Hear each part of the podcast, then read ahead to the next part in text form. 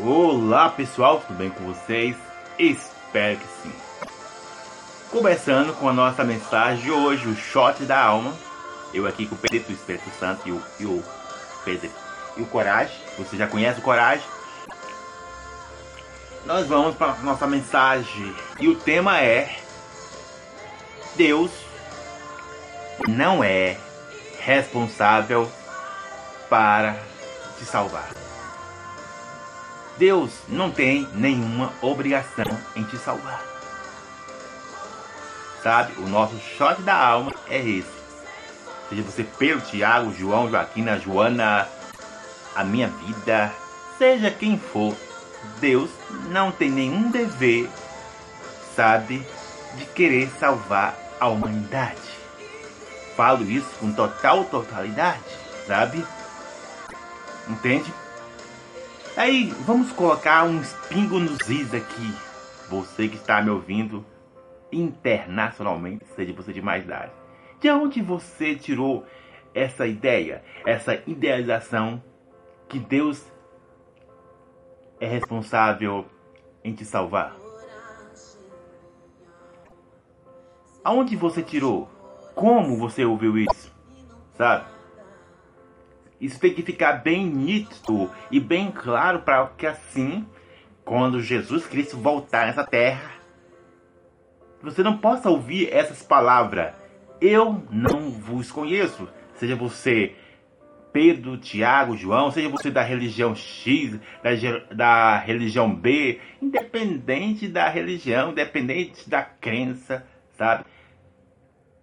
Isso não vai adiantar nada. Independente das suas obras. Ah, eu fui uma pessoa bonzinha. Ah, eu não matei, não, fum, não fiz isso e aquilo. Independente disso. Você pode ouvir. Você pode ouvir de Jesus Cristo essas palavras. Eu não vos conheço. Por mais que você pregou, por mais que você cantou, por mais que você fez doação, independente da situação.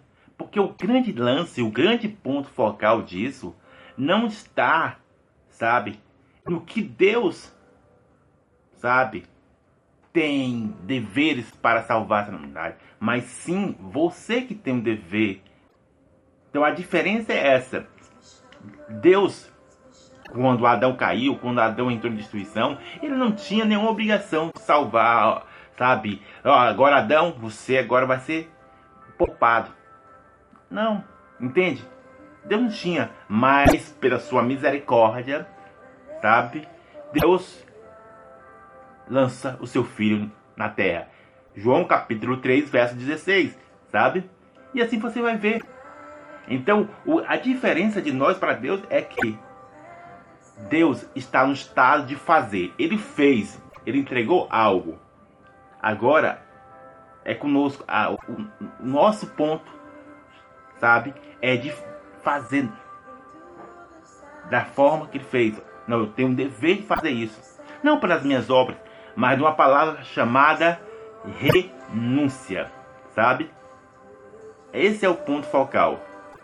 Isso que vai diferenciar entre católico e evangélico, isso vai diferenciar entre o, que prega e o que não prega, isso que vai diferenciar entre o que canta e o que não canta, isso que vai diferenciar aquele que é generoso ou não, isso que vai diferenciar aquilo que é grato ou não, é a tal da renúncia ligado à fé de uma forma edificante, não religiosa, não espiritualizada, espiritualidade religiosa demais.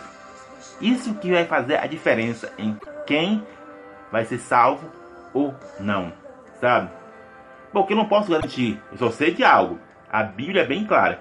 Você que já sabe da verdade, seria bom você não saber. Porque se você já sabe a verdade, aí o bicho pega mais.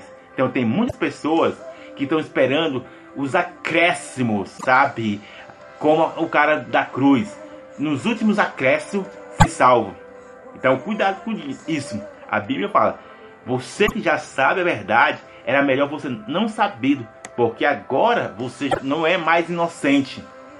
Entende? Então, o dever de você é andar no caminho da renúncia, da vontade de Deus boa e perfeita e agradável. para distinguir entre religião, religiosidade e uma espiritualidade que segue o entendimento de muitas pessoas para não entender que não é responsabilidade de Deus, é responsabilidade da humanidade se quer salva ou não. Que Deus abençoe a sua vida. Abraço!